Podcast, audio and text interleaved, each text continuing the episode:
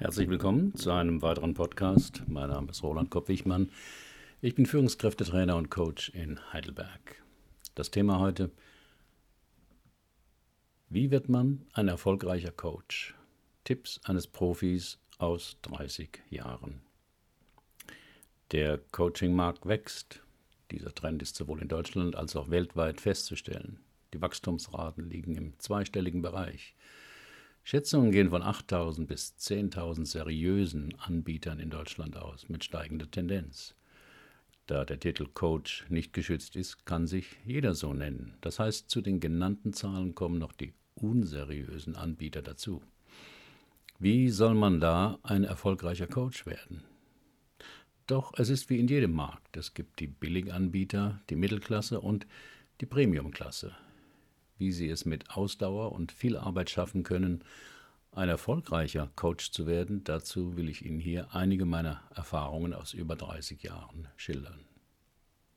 Konkret geht es um Fragen wie, wie wichtig ist eine Marktnische und wie finde ich die? Wie mache ich aus Interessenten Kunden? Warum sind wertvolle Inhalte das Wichtigste?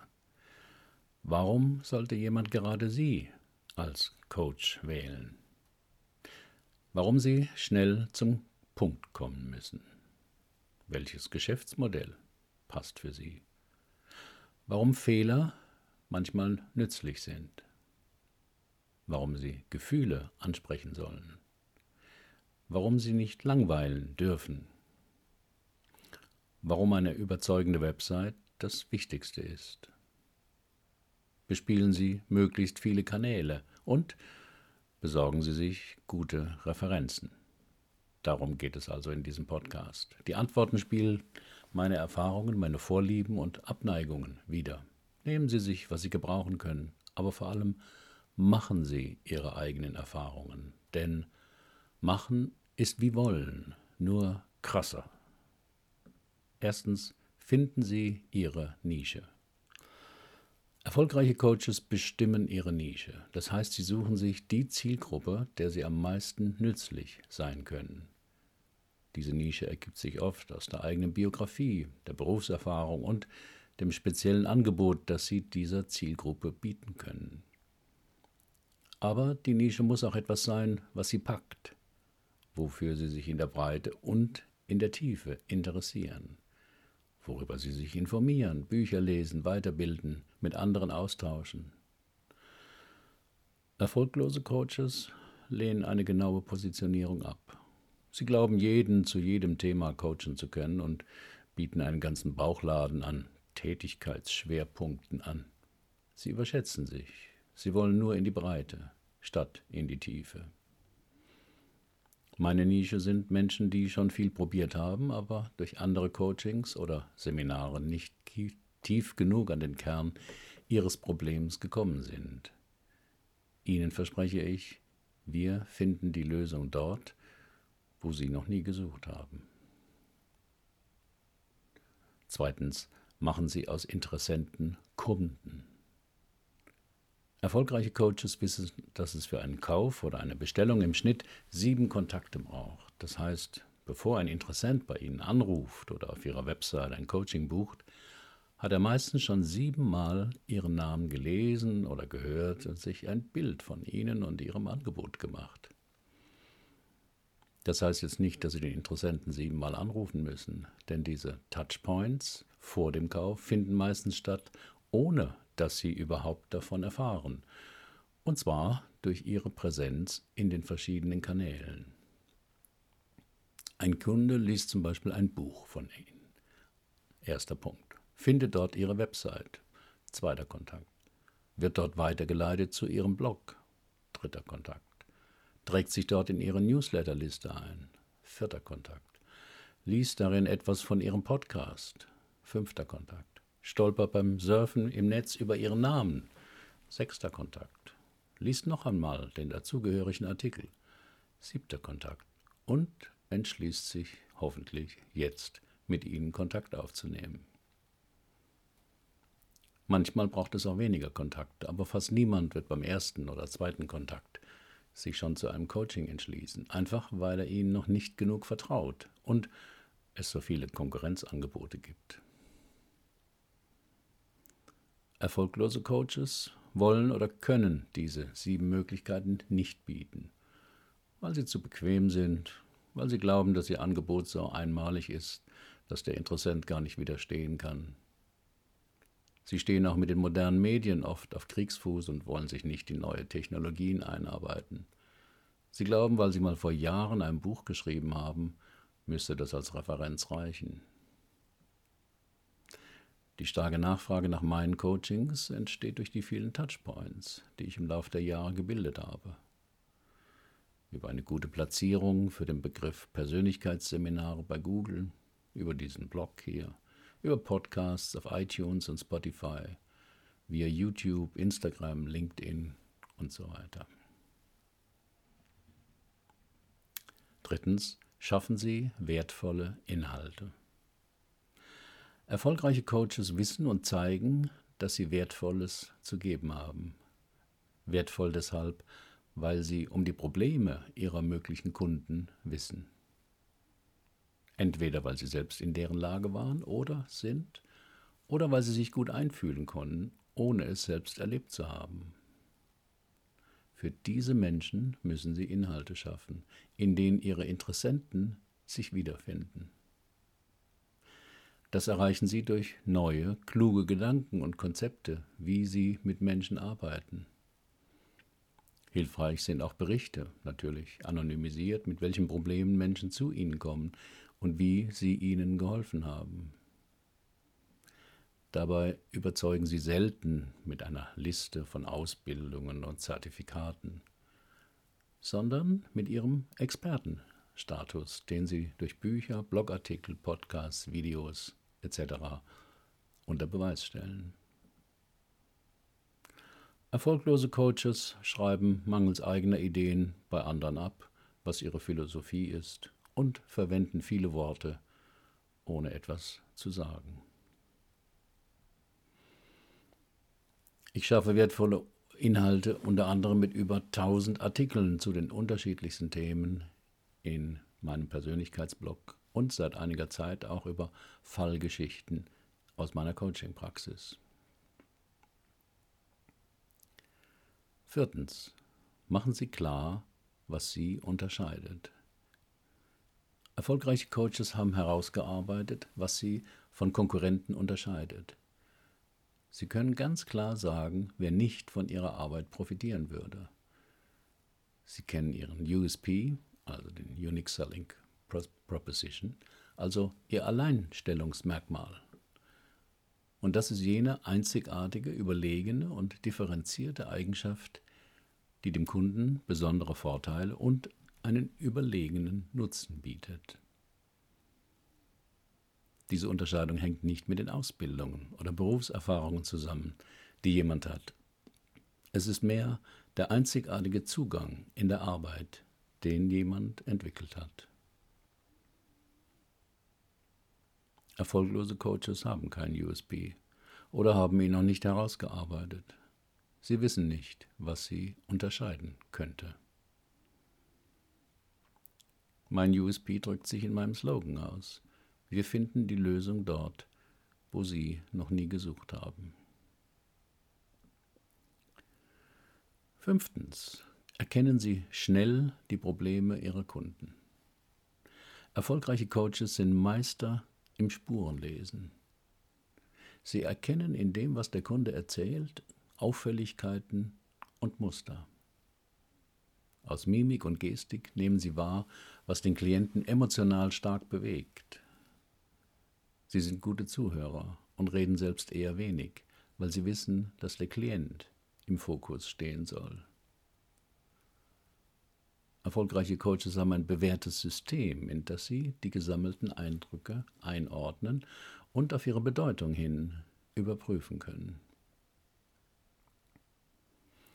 Erfolglose Coaches dagegen haben viel angesammeltes Wissen, können dem Klienten aber schlecht den Weg aus seinem Labyrinth zeigen weil sie selbst den Ausgang nicht kennen.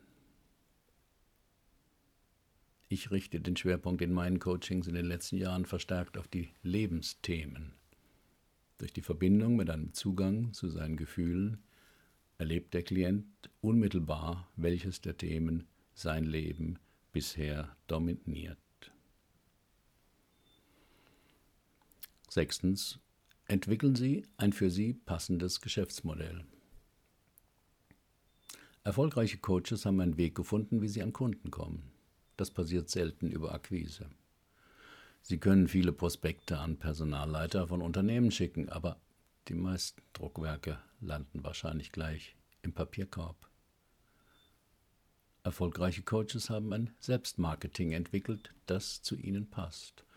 Das kann eine Kooperation mit einer Coaching-Plattform sein oder häufige Vorträge bei Veranstaltungen, wo sich ihre Zielgruppe trifft, oder sie schreiben Bücher, oder sie machen intensives Selbstmarketing über das Internet.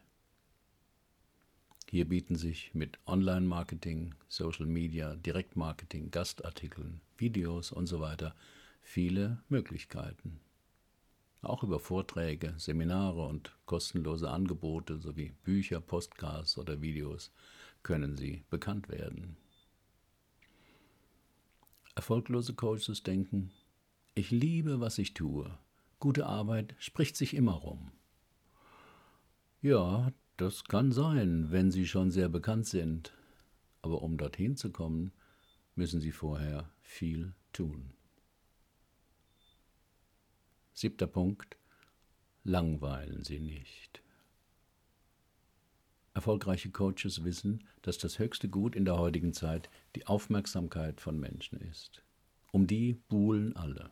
Zeitungen, Fernsehsender, Politiker, Internetangebote. Sie haben als Coach also enorme Konkurrenz. Und die Aufmerksamkeitsspanne der Menschen wird durch das Internet immer kürzer. Sie haben keine zehn Minuten Zeit, um einem neuen Interessenten Ihre einzigartigen Vorteile zu erklären. Sie haben vielleicht 15 Sekunden. Wenn Sie da langweilen, hat er meist schon weggeklickt. Das heißt, Sie müssen schnell die Aufmerksamkeit von Interessenten gewinnen. Dazu dürfen Sie nicht langweilen. Dazu müssen Sie gut schreiben oder reden können und das zeigen. Entweder über einen Blog mit regelmäßigen Beiträgen oder über Videos, die Sie ins Netz stellen. Das ist deshalb wichtig, weil der Beziehungsaufbau schon lange vor dem ersten Anruf oder der ersten Mail Ihres potenziellen Kunden bei Ihnen passiert. Fast alle Interessenten surfen eine Zeit lang im Internet, schauen sich verschiedene Coaches und deren Präsentation an. Sorgen Sie dafür, dass Sie im Gedächtnis bleiben positiv. Das erreichen Sie dadurch, dass Sie wirklich etwas zu sagen haben und das möglichst spannend rüberbringen.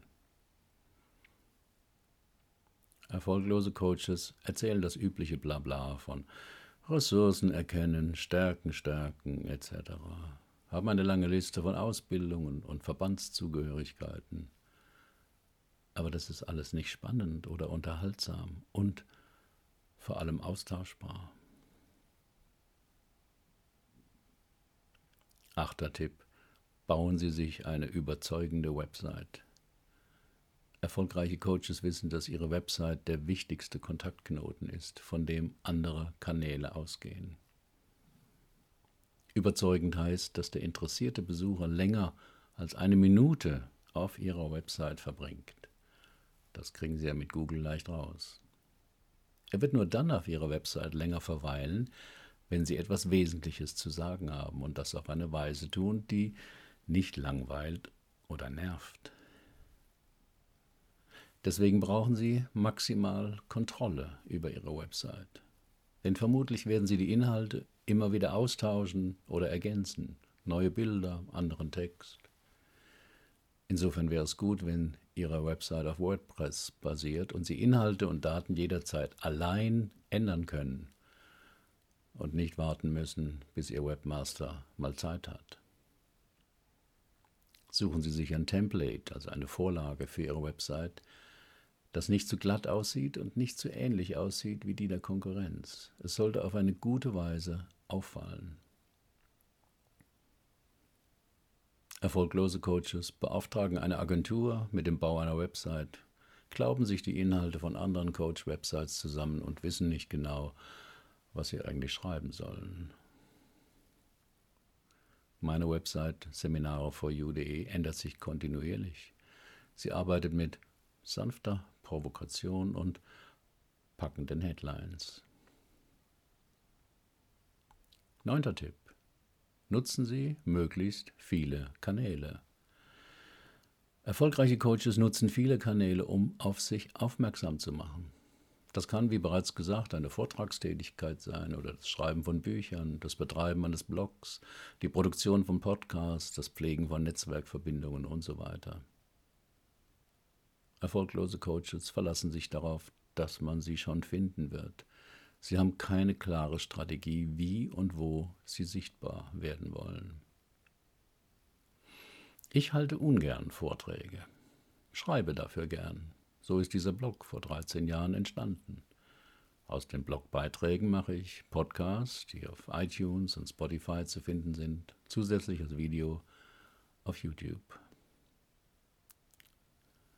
Zehnter Punkt. Sammeln Sie positive Referenzen. Erfolgreiche Coaches machen es wie die meisten Buchleser und Waschmaschinenkäufer. Sie wissen, dass vor einem Kauf die meisten Leute erstmal herumhören, was andere empfehlen. Der Buchhändler, die Freundin, die sich mit Literatur auskennt, die Bestsellerliste im Spiegel oder bei der Waschmaschine, Testberichte und vor allem die Rezension bei Amazon. Den Anbieter schreiben naturgemäß immer nur das Positive über ihre Leistungen und versprechen das Blaue vom Himmel, denn Papier und Websites sind geduldig. Damit Interessenten hier die Spreu vom Weizen trennen können, brauchen sie verlässliche Informationen und die kommen am besten von zufriedenen Kunden.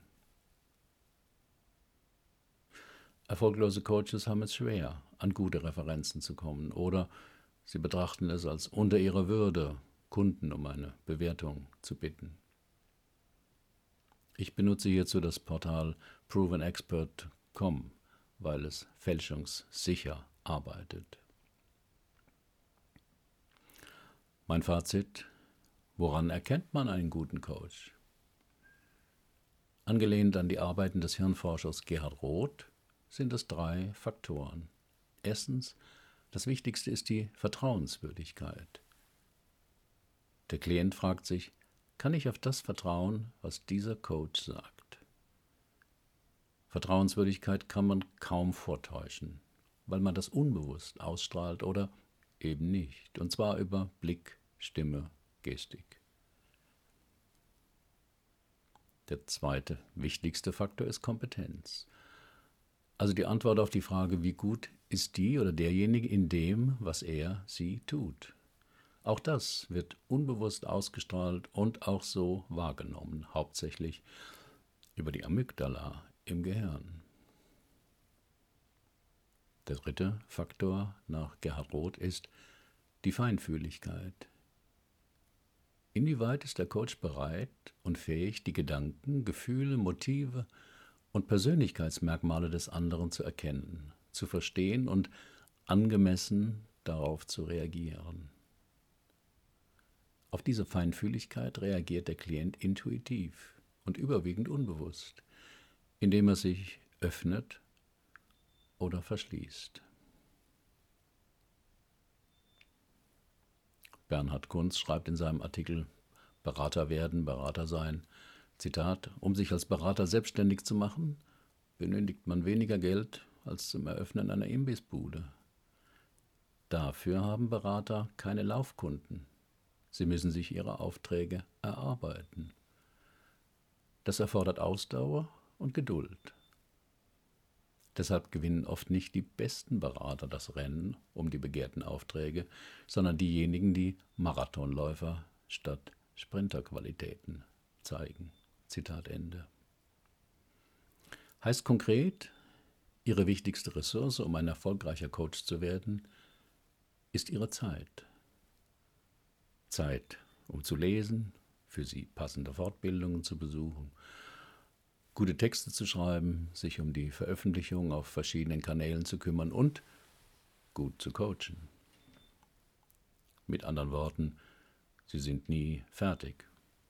Sie lernen immer dazu. Aber das ist ja in fast jedem guten Beruf so, den man mit Leidenschaft ausübt. Man wird ein Meister oder eine Meisterin, der übt. Herzlichen Dank für Ihre Aufmerksamkeit. Bis zum nächsten Mal.